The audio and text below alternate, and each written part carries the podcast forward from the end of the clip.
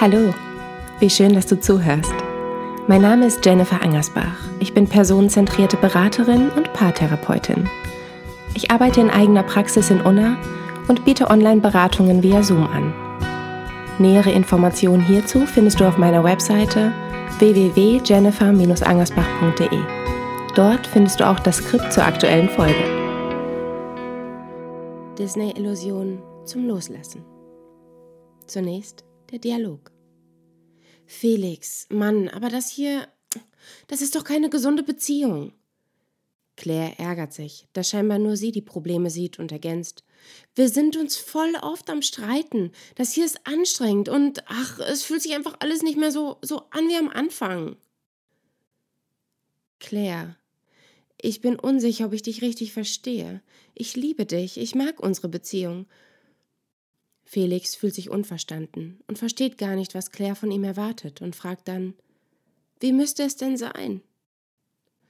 Keine Ahnung, aber da ist kein Kribbeln mehr, wenn ich zu dir komme, erklärt Claire, schambehaftet und wird dann unterbrochen von Felix lachend. Wütend fährt sie fort. Du findest es also lustig, dass ich unsicher bin, ob das hier noch für eine Beziehung reicht. Claire fühlt sich nicht ernst genommen. Felix kann Claires Sorgen tatsächlich nicht ernst nehmen. Er liebt sie, mehr denn je. Ja, das Gefühl hat sich verändert im Laufe der Jahre. Von aufregend und euphorisch zu sicher und geborgen. Er freut sich auf die Dates. Es geht um Zusammensein und nicht um himmelhochjauchzendes Glücksempfinden. Ich habe kürzlich mit einem anderen geflirtet, bricht es nun aus Claire raus. Unter Tränen fährt sie fort. Das hätte ich doch nicht gemacht, wenn bei uns alles gut wäre. Was heißt geflirtet? fragt Felix und hält die Luft an. Daher weht der Wind also. Claire zuckt mit den Schultern. Ja, einfach geredet, gelacht, also es ist nichts gewesen, aber ich fand ihn anziehend. Felix atmet erleichtert auf. Claire, du hinterfragst unsere Beziehung, weil du einen anderen Menschen anziehend findest, mit dem du eine nette Unterhaltung hattest und nach drei Jahren keine Schmetterlinge mehr im Bauch hast? Fasst Felix zusammen, was er verstanden hat. Claire nickt. Was macht dieser Dialog mit dir? Ich kenne Claire, wie vielleicht so viele hier. Claire, die von dieser wahren Liebe träumt. Claire, die aufgewachsen ist mit Büchern und Geschichten und Filmen und einem Happy End. Einmal hat sie sogar ein Buch, ein Ende ins Buch gekritzelt und es erst danach verschenkt. Und in etwa so lebt sie auch ihr Leben und vergisst dabei die Schönheit der Endlichkeit und wehrt sich somit gegen die Realität, von der sie eben unmittelbar betroffen ist. Heute empfinde ich tiefes Mitgefühl für ihre Sehnsucht. Ich würde ihr so gerne sagen, dass Liebe Akzeptanz bedeutet und überall zu finden ist. Nicht nur bei dem Mann, der da gerade an ihrer Seite ist. Ich würde ihr gerne die Anstrengung und die Verzweiflung, geschürt durch eine Illusion nehmen, ihr helfen zu realisieren, dass Disney zum Träumen und Fühlen einlädt, Werte vermittelt, durchaus Hoffnung gibt und motivieren kann, aber eben nicht als Lebensentwurf zu verstehen ist. Oder anders, dass unser Leben eher eine Compilation von verschiedenen Geschichten ist und wir uns als Figur immer verändern, an Erfahrungen dazugewinnen und immer mehr werden und selbst aktualisieren. Du musst ja gar nicht all das loslassen, was ist, sondern all das loslassen, was eben nicht ist. Die Illusion einer Liebesgeschichte, in der du die einzige und wichtigste bist. Und den Rest, den gilt es zu akzeptieren, durch vertieftes Verstehen, sowohl im Innen als auch im Außen. Kommen wir nun zu den Disney-Illusionen und warum sie langfristig nicht funktionieren. Erstens, wenn er mich liebt, dann hat er nur Augen für mich. Es gibt so viele wundervolle Menschen auf dieser Welt.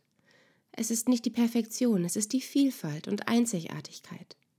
Es geht in einer Partnerschaft oder bei der Partnerwahl nicht ausschließlich um Attraktivität oder sexuelle Anziehung. Insbesondere letzteres ist auch eher eine biochemische und nicht kontrollierbare Reaktion. Die Erwartung, dass er nur dich toll findet, setzt nicht nur ihn unter Druck, auch dich, vor allem dich, denn das bedeutet ja, dass du besser als alle anderen sein musst, sonst wirst du verlassen. Übrigens, diese Illusion sorgt auch für diese vermeintlich unbegründete Eifersucht.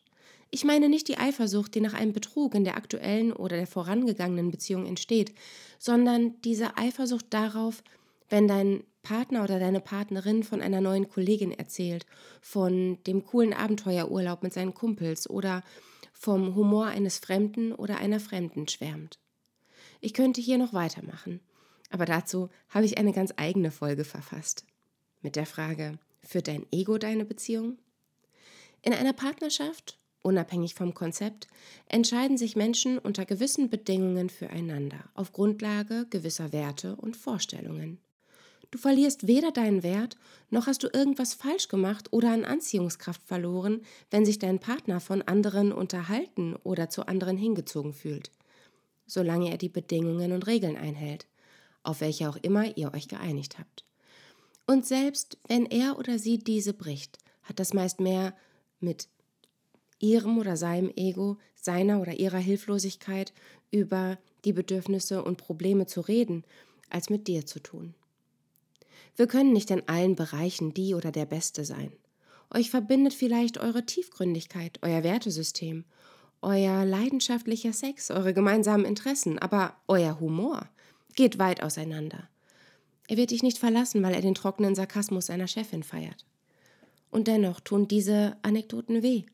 Klar, weil sie sich wie eine Ablehnung anfühlen und dir das Gefühl geben, Obacht, Gefahr. Diese primitiven Reste aus der Urzeit, die getriggert werden, wenn da jemand besser ist, gepaart mit eigenen Selbstzweifeln und der Illusion, dass es nur dann wahre und echte Liebe ist, wenn du die Einzige oder der Einzige für ihn oder sie bist. Würdest du mit dem Gedanken spielen, dich zu trennen, weil dein Kollege witziger ist als dein Mann? Oder weil du jemanden optisch heiß findest? Schmälert das den Wert des Menschen an deiner Seite?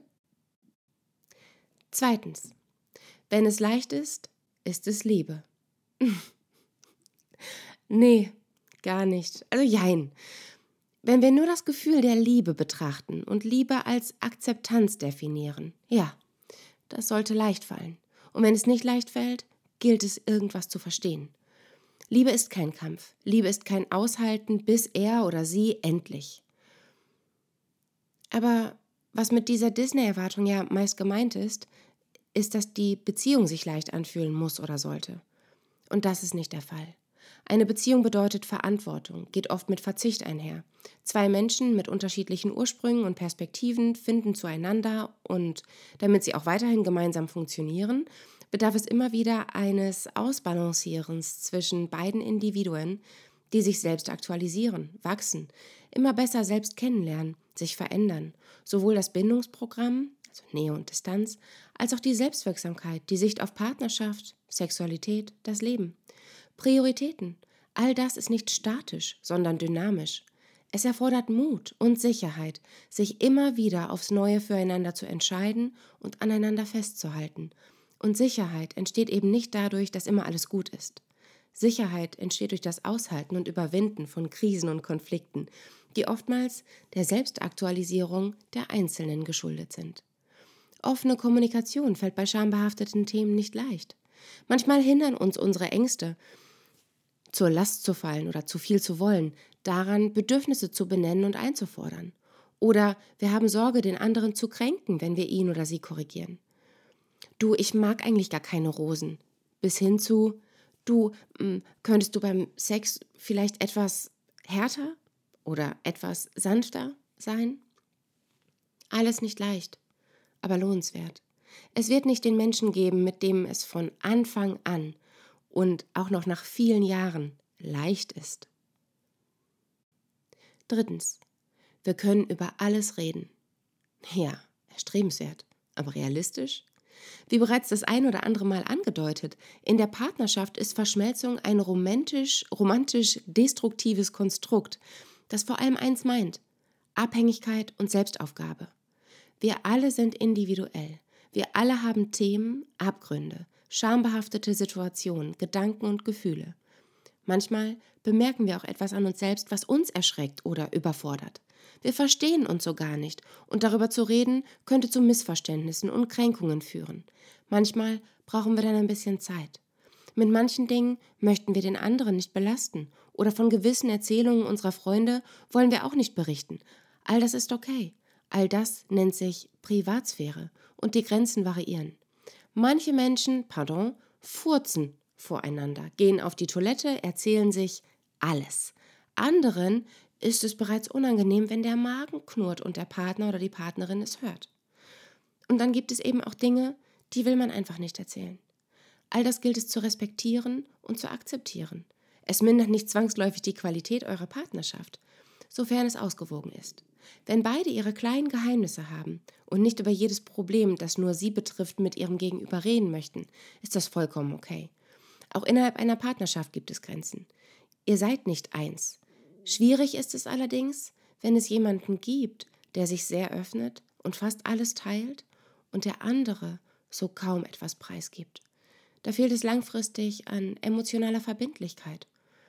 Und auch die Augenhöhe ist in Gefahr. Denn wenn einer alles teilt und der andere alles mit sich selbst ausmacht, kann es passieren, dass sich der teilende Part irgendwann klein und schwach fühlt. Immer brauche ich Hilfe oder dein Ohr. Du brauchst mich nicht. Hier lohnt es sich in die Folge emotionale Verbindlichkeit hineinzuhören. Auf meiner Internetseite habe ich auch im jeweiligen Podcast-Skript immer kleine Verlinkungen zu den anderen Folgen drin. Der nächste Punkt. Er oder sie versteht mich blind. Hm, leider nein. Das gelingt weder in einer Partnerschaft noch unter Freundinnen und eigentlich nirgendwo. Diese Erwartung oder besser gesagt der Wunsch ist nachvollziehbar, insbesondere wenn es dir schwerfällt, deine Bedürfnisse zu benennen, einzufordern, um Hilfe zu bitten oder dich zu zeigen, wie du bist. Dann handelt es sich bei dieser Erwartung nämlich nicht um einen Wunsch, sondern um eine Notwendigkeit. Und wird diese nicht erfüllt, fühlst du dich nicht wichtig, nicht gesehen, nicht verstanden. Dabei liegt es in dem Fall gar nicht an ihm oder an ihr, sondern daran, dass du nicht klar formulieren kannst und willst. Aus Gründen. Aber wie soll dich jemand verstehen, der nicht deine emotionale Sprache spricht, der nicht dieselben Erfahrungen gemacht hat, der nicht weiß, wie es sich anfühlt, du zu sein? Kurzes Quiz zur Überprüfung.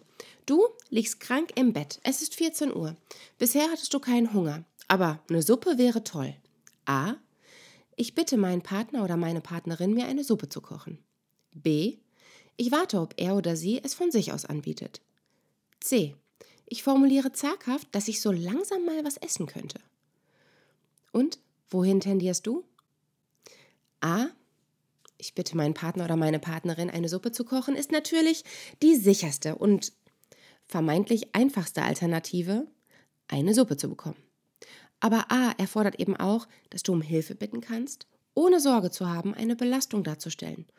Und unabhängig davon erfordert A eben auch, dass du es aushalten kannst, dass dein Partner oder deine Partnerin etwas für dich tut, wozu du zwar gerade in der Lage bist, aber es dennoch irgendwie schöner ist, wenn du da die Verantwortung abgibst. Lol, Verantwortung abgeben, noch so eine Hürde. B wird übrigens recht häufig genannt. Nur mal so am Rande. Aus folgendem Grund. Personen, die zu B, also das Warten darauf, dass er oder sie selbst auf die Idee kommt, eine Suppe zu kochen, diese Menschen tun dies nicht unbegründet. Denn wenn sie gesund und das Gegenüber krank wäre, dann hätte das Gegenüber stündlich warmen Tee, die Suppe wäre längst serviert und es würde sich regelmäßig und, und er oder sie würde sich regelmäßig nach dem Befinden erkundigen ob der andere oder die andere vielleicht noch was aus der ähm, Apotheke braucht und so weiter. Für diese Menschen bedeutet Liebe sowas wie Fürsorge. Die Schwierigkeit? Liebe bedeutet nicht zwangsläufig für jeden Fürsorge. Deswegen muss und kann dein Partner oder deine Partnerin dich eben auch nur schwer blind verstehen. Und das zweite Problem, du übersetzt ein Ausbleiben der Fürsorge mit Ablehnung und mangelnder Liebe.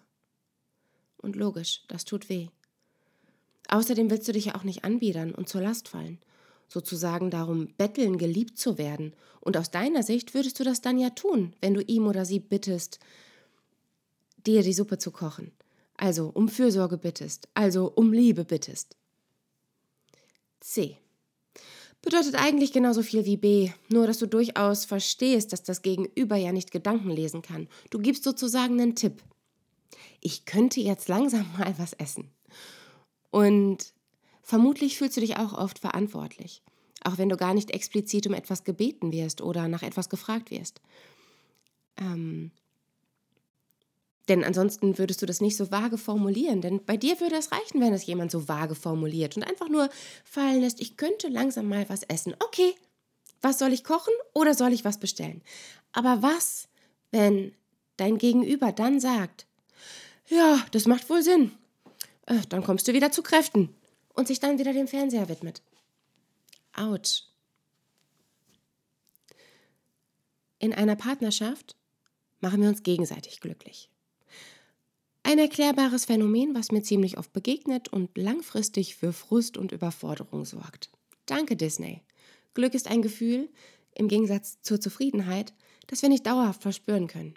Wir würden wahnsinnig werden oder abstumpfen und müssten irgendwann zu harten Drogen greifen, damit überhaupt noch etwas geht. Gut, nennen wir es Zufriedenheit. Wann bist du zufrieden? Vermutlich, wenn du dich gerade mit dir selbst ganz gut fühlst keinen Mangel, also an Sicherheit, Nähe, Nahrung, Gesundheit hast und alles irgendwie gerade schön ist. Was aber, wenn du deinen Job verlierst?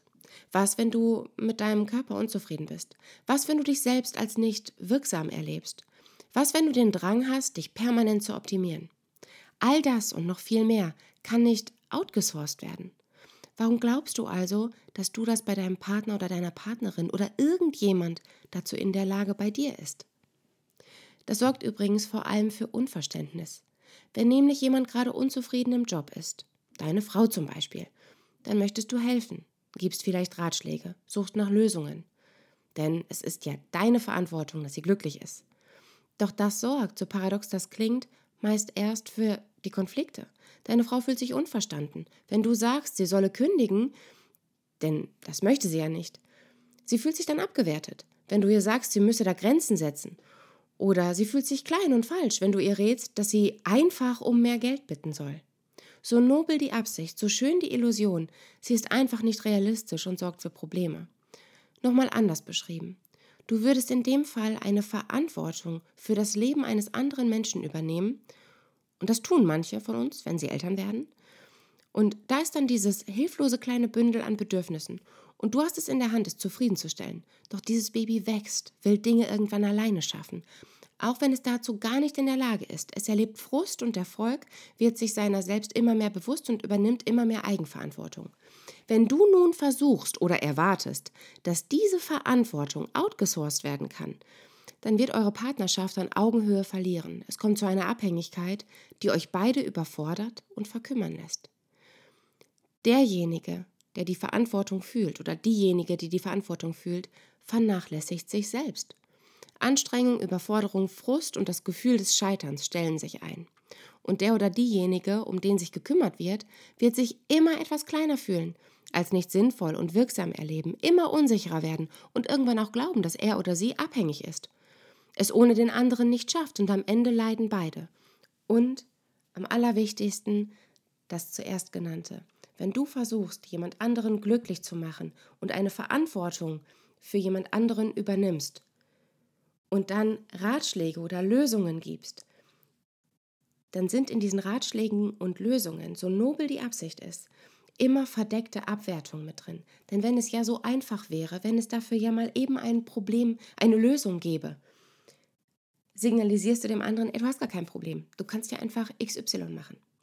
Es geht darum, dass der andere verstanden und ausgehalten wird. Und das fällt dir unglaublich schwer, auszuhalten, wie schlecht es deiner Frau oder deinem Mann gerade geht, eben weil du ja glaubst, es ist dein Job, dass sie glücklich ist oder dass er glücklich ist. Und das ist einfach nicht möglich. Nächster Aspekt. Wir streiten nie. Es gibt genug Gründe, warum Menschen sich nach Harmonie sehen. Aber dauerhafte Harmonie in einer Partnerschaft hat den Preis, dass sich beide oder auch nur einer anpassen oder zurücknehmen muss. Egal wie ähnlich ihr euch seid, wie viele Überschneidungen ihr in euren Werten habt und wie harmonisch euer Bindungssystem ist, wenn sich zwei Menschen bewusst füreinander entscheiden und eine emotionale Tiefe und Verbindung eingehen, ist es unerlässlich, dass es zu Konflikten, Meinungsverschiedenheiten und Krisen kommt. Und wenn es dann zum Streit kommt und beide eine andere Streitkultur erfahren haben, kann es beängstigend sein, frustrierend. Diplomatie ist in einer emotionalen Auseinandersetzung fehl am Platz. Leidenschaftliche Lautstärke kann beängstigend sein, gar triggern. Stille oder Rückzug sind frustrierend oder ebenso beängstigend. Manchmal platzen unterdrückte Gefühle unkontrolliert raus. Dann erschrecken oft beide. Manchmal hat sich so viel Frucht, Frust angestaut, um ja Konflikte zu vermeiden, dass eine emotionale Distanz entstanden ist. Und manchmal gibt es eine Schieflage. Einer oder eine trägt regelmäßig Beschwerden vor und der oder die andere fügt sich, bis es nicht mehr geht. Es ist enorm hilfreich, Probleme auszusprechen, bevor sie so gewaltig werden, dass es kaum mehr möglich ist, konstruktiv darüber zu reden. Ein Vorwurf, ein Beispiel folgt auf das andere und auf beiden Seiten herrscht vor allem Wut und Verzweiflung. Und das Schlimme? Man denkt dann, siehst du, immer wenn wir uns streiten, eskaliert es. Aber das Problem ist nicht der Streit. Das Problem ist meistens, dass ihr so lange gewartet habt, bevor ihr das Thema oder das Problem angesprochen habt. Also ist eure Beziehung wirklich so harmonisch, wie du es dir einredest? Harmonie ist nämlich kein Qualitätsmerkmal, außer im Märchen. Und sie lebten glücklich und zufrieden bis zum Tod. Nicht real. Eine Partnerschaft auf Augenhöhe hat rein gar nichts mit der Disney-Illusion zu tun. Das, was dort gezeigt wird, beschränkt sich meist auf das aufregend kribbelige Kennenlernen, wo sich beide von ihrer besten Seite zeigen. Aber Dating ist ungleich Beziehung. Ein Fazit. In wie vielen Punkten hattest du ein Aha-Erlebnis? Oder anders, hast du dich bei dem ein oder anderen Impuls ertappt gefühlt? Wenn diese Folge irgendwas in dir ausgelöst hat, Widerstand, Wut, Frust oder Erleichterung, dann lass das mal sacken. Schlaf eine Nacht drüber. Hol dir diese Folge ins Bewusstsein, wenn du mal wieder zweifelst, ob eure Beziehung so gut ist, wie sie ist. Und ob deine Zweifel tatsächlich zwischen euch wachsen oder eher in dir. Das Bewusstsein kann das Wachstum der Zweifel stoppen und dir so den Mut geben, über deine Bedürfnisse zu reden, konstruktiv, ehrlich und offen. Und falls du dir dabei einen sicheren Ort, Verständnis und so eine Art Übersetzerin wünscht, ruf mich an und wir vereinbaren einen Termin zu dritt. An dieser Stelle ein kleiner äh, Werbehinweis. Falls du meine Texte magst hier im Podcast, ich ähm, habe einen Roman geschrieben, also mittlerweile sogar schon den zweiten. Und im zweiten Roman geht es um, ja, es geht so ein bisschen um den Wunsch, jemand anderen zu retten. Es geht um den Wunsch, gerettet zu werden. Es geht um Disney-Illusionen, es geht ums Loslassen, um Trennung, um Liebeskummer, um Freundschaft und es geht um ähm, die Schönheit im Scheitern und was wir brauchen, um loszulassen und wie Akzeptanz geht. All sowas. Und das alles verpackt als hübscher, leicht zu lesender Roman, der durchaus berührt, der zum Lachen bringt. Ähm, ich würde an dieser Stelle gerne sowas sagen wie, das ist ein Frauenroman, aber ich muss ehrlich sagen, dafür habe ich zu viel wirklich schönes Feedback von Männern bekommen, die meinen ersten Roman gelesen oder gehört haben, denn es gibt es auch als Hörbuch. Ähm, beide Hörbücher findest du bei Spotify. Wenn du den Premium-Account hast, kannst du sie dort hören. Du kannst sie bei Thalia runterladen. Ähm, du kannst die Bücher bei Amazon bestellen.